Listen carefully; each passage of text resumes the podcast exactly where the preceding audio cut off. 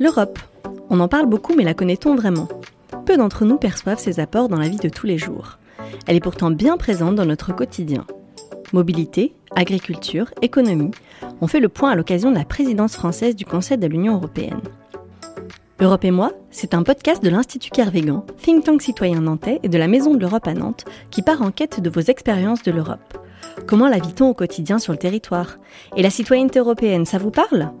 Europe et moi, c'est une série de 5 épisodes où nous ferons la connaissance d'experts et de porteurs de projets européens. Nous sommes allés à votre rencontre dans la rue pour vous entendre. Vous sentez-vous citoyen européen?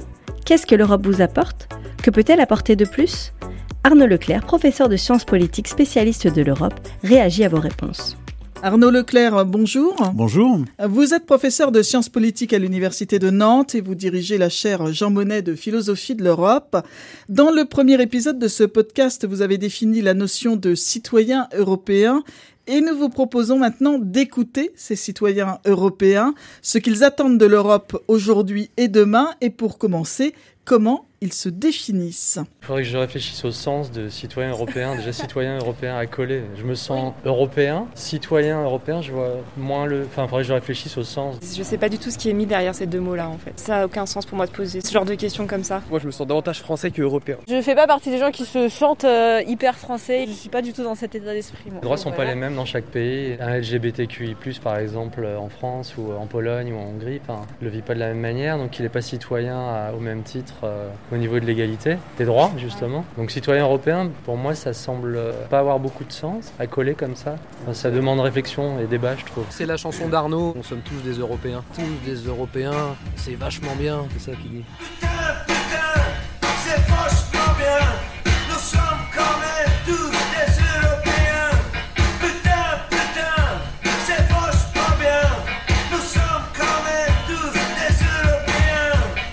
Là, avec ce qui se passe en Russie, je me sens européenne. Je sens qu'on doit se protéger parce qu'on se sent attaqué. Moi, je pense qu'on parle beaucoup de ce que c'est que l'Europe et de la citoyenneté sans jamais définir ces deux termes. Et c'est pour ça que j'ai du mal à répondre parce qu'en fait, du coup, c'est très creux et on plaque plein de représentations sociales dessus sans vraiment bien savoir de quoi on parle. Citoyen européen, oui, parce qu'on a accès à toute l'Europe euh, normalement. On a l'espace Schengen, on a tout ça.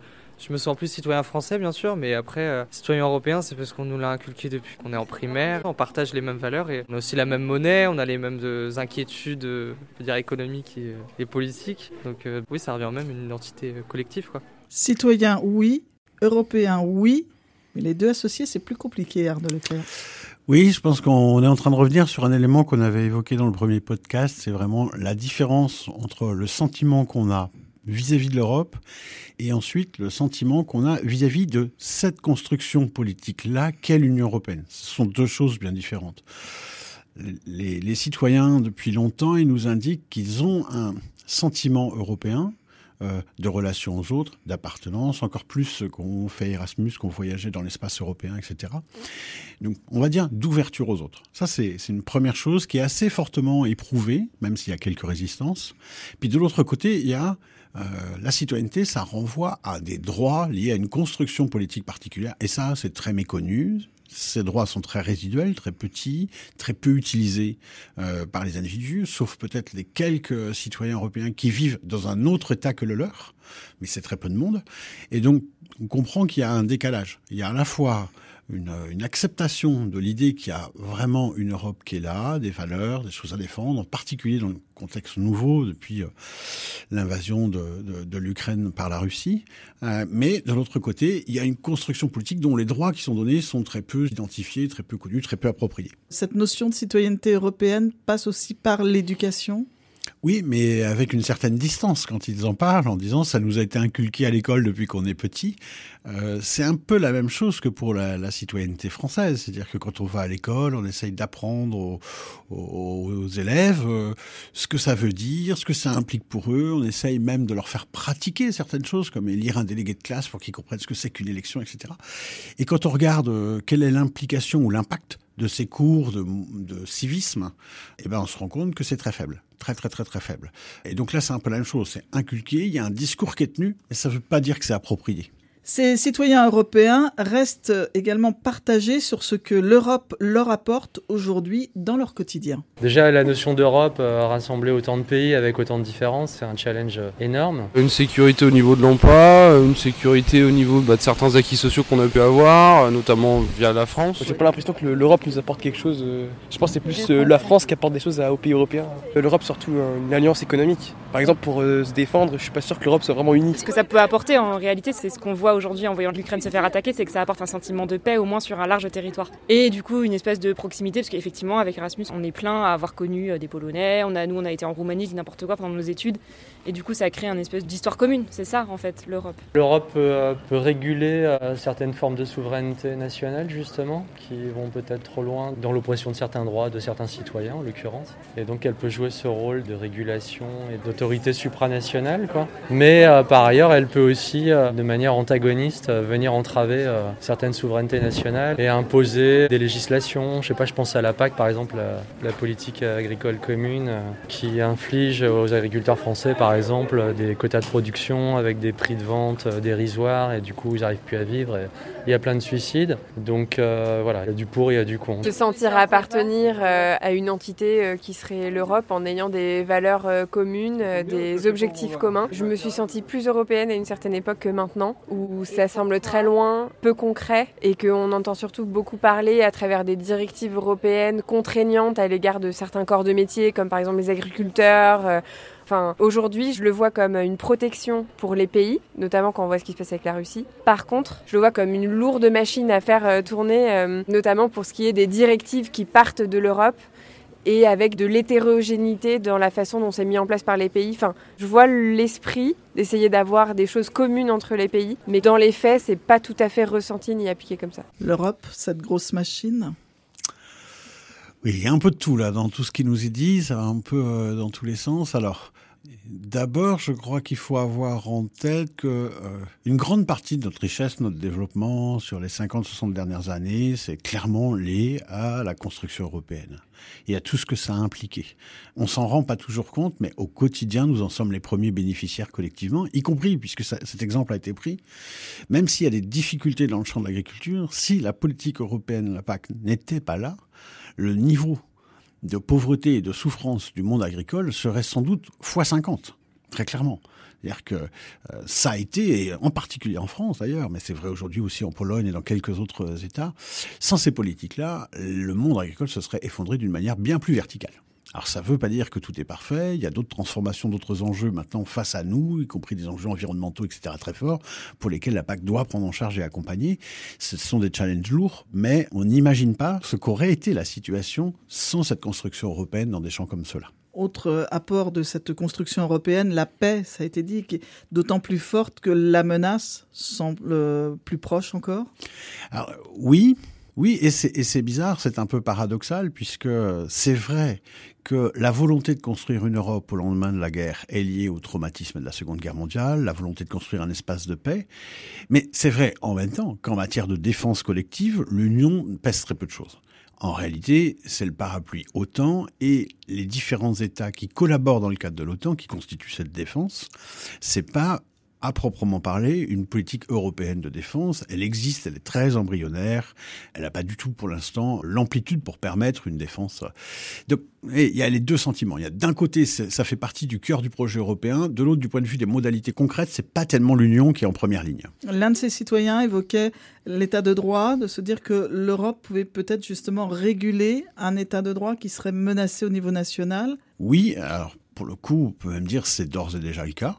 Il y a dans les traités euh, de l'Union beaucoup de références à la question de l'état de droit et des différents droits qui sont dedans. Et on voit bien que cette question est aujourd'hui soulevée fortement, notamment en Hongrie et en Pologne. Il y a des menaces sur des droits fondamentaux du type euh, l'indépendance de la presse, l'indépendance de la magistrature, etc. Et l'Union, elle agit sur ce terrain-là, même si c'est toujours de l'action un peu lente, ça met des années, y compris sur le terrain juridique, pour arriver à des condamnations, à suspendre certains versements, etc., pour obliger les États à bouger sur leur ligne. Et ce qu'on peut constater, c'est que au moins, par exemple, pour la Pologne ces derniers mois, bah, ils ont fait, un, ils ont un peu reculé précisément sous ces menaces-là, en se disant qu'ils avaient d'autres enjeux aussi. Hein. Il y a la question de la guerre en Ukraine qui est à leurs frontières, et donc Ils ont préféré jouer la carte européenne et reculer sur cette question de la menace de l'état de droit. C'est moins le cas pour la Hongrie. Et il y a enfin toujours ce décalage entre, je suis d'accord sur l'esprit, mais concrètement, je vois pas bien euh, ce qui se passe et je trouve ça pas assez justement concret ou trop éloigné. Ça, je pense que c'est une vraie question très très lourde. Euh, un des intervenants évoque la question un peu des droits sociaux, euh, notamment. Pour l'instant, ce qui est bizarre dans la construction européenne, c'est qu'il n'y a pas de droits très lourds comme il y a dans une construction politique de type État-nation. Dans un État-nation, euh, on a des droits très lourds du type euh, si je tombe au chômage, j'ai le droit à une allocation, etc. Donc des droits sociaux qui ont été construits sur un siècle à l'issue de la révolution industrielle, donc tous ces États-providence qui se sont déployés. Et de ce point de vue, l'Union européenne est un outil qui a été très peu performant. C'est-à-dire qu'on a très peu développé une Europe sociale. Ça devient maintenant un peu une préoccupation, mais on est quand même euh, très très bas au regard de ce qu'est l'histoire des sociétés européennes qui se caractérise justement par rapport au reste du monde par des modèles sociaux assez forts, assez lourds.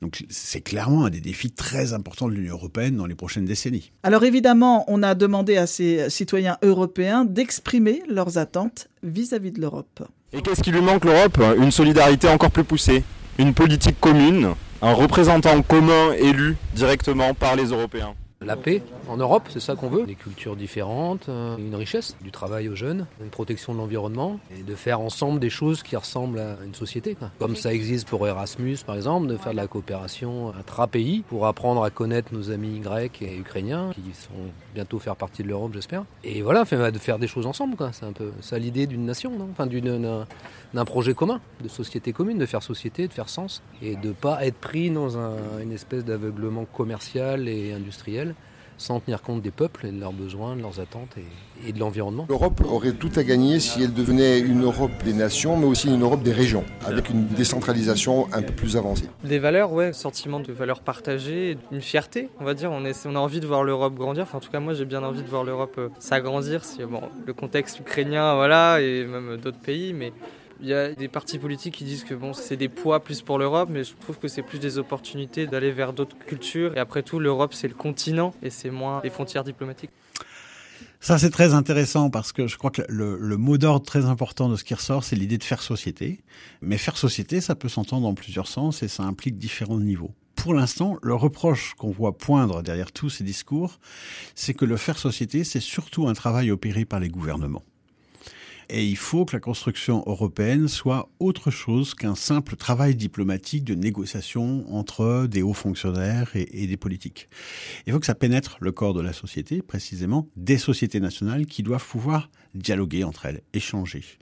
Ça veut dire, y compris à des échelles régionales, on évoque cette question, la nécessité que les, les parlements nationaux, les parlements régionaux, etc., puissent avoir un rôle, c'est en l'état très peu le cas, mais ça vaut des acteurs de la société civile, les entreprises, les syndicats, les associations, les citoyens eux-mêmes.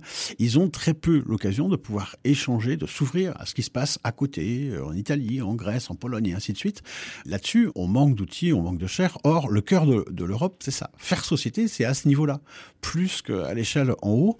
Et c'est pourquoi la première intervention qui demande à ce qu'il y ait, entre guillemets, un chef à la tête de l'Europe, je pense qu'on se trompe de cible quand on fait ça. C'est-à-dire que l'Europe n'a pas vocation à devenir une espèce de super-État. L'Europe a vocation à rapprocher les sociétés, à les faire travailler ensemble, à se doter de règles communes. En plus, on a des valeurs communes. Mais ça ne veut pas dire mettre euh, un super pouvoir bruxellois qui dirige d'en haut. Lorsque on prend cette orientation-là, qui existe, hein, il, y a, des fédéralistes qui soutiennent cette position-là, très souvent, ça conduit à ce que ce pouvoir politique soit aveugle aux réalités en bas et on a des métadécisions qui posent plein, plein, plein de problèmes une fois qu'elles sont euh, descendues tout en bas à l'échelle locale. Et par rapport à l'élargissement de l'Europe, est-ce que aujourd'hui euh, c'est envisageable? On a bien compris hein, qu'il y avait des demandes de plus en plus euh, pressantes depuis le début de cette année. On sait que le processus est, est très long, mais on entend à la fois les critiques sur l'Europe et en même temps on veut plus d'Europe ou une Europe plus grande. Là aussi, c'est un peu contradictoire.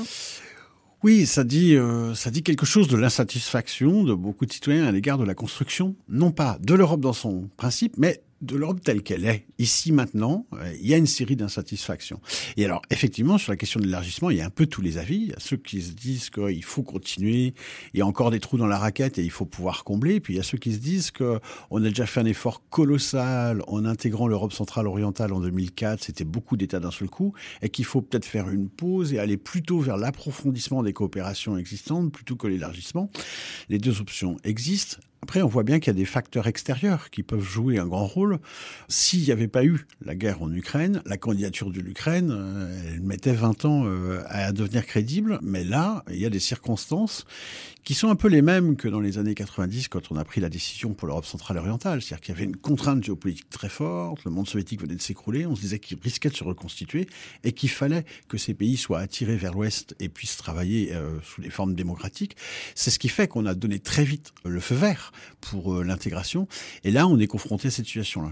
Je pense que c'est plus compliqué dans la zone des Balkans, parce qu'il y a un, un, historique très compliqué lié aux guerres de Yougoslavie, et donc il y a encore beaucoup de chemin à accomplir, même si, ne l'oublions pas, la Croatie qui était dans cette zone-là est déjà membre, intégrée, et ça se passe bien. Merci Arnaud Leclerc. Ce que l'on retient, c'est que c'est à chaque citoyen, finalement, et chaque habitant de cette Europe de s'approprier cette citoyenneté européenne et de ne pas tout attendre des États. Exactement, il faut la rendre active par soi-même. Merci.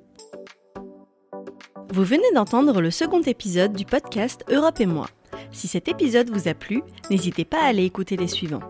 Dans le prochain épisode, nous sommes allés à la rencontre des dirigeants du monde économique de la région de Nantes pour les interroger sur l'Europe et la citoyenneté européenne. Des réponses qui nous donnent des clés pour comprendre les impacts de l'Europe au sein des entreprises. À très vite avec Europe et moi.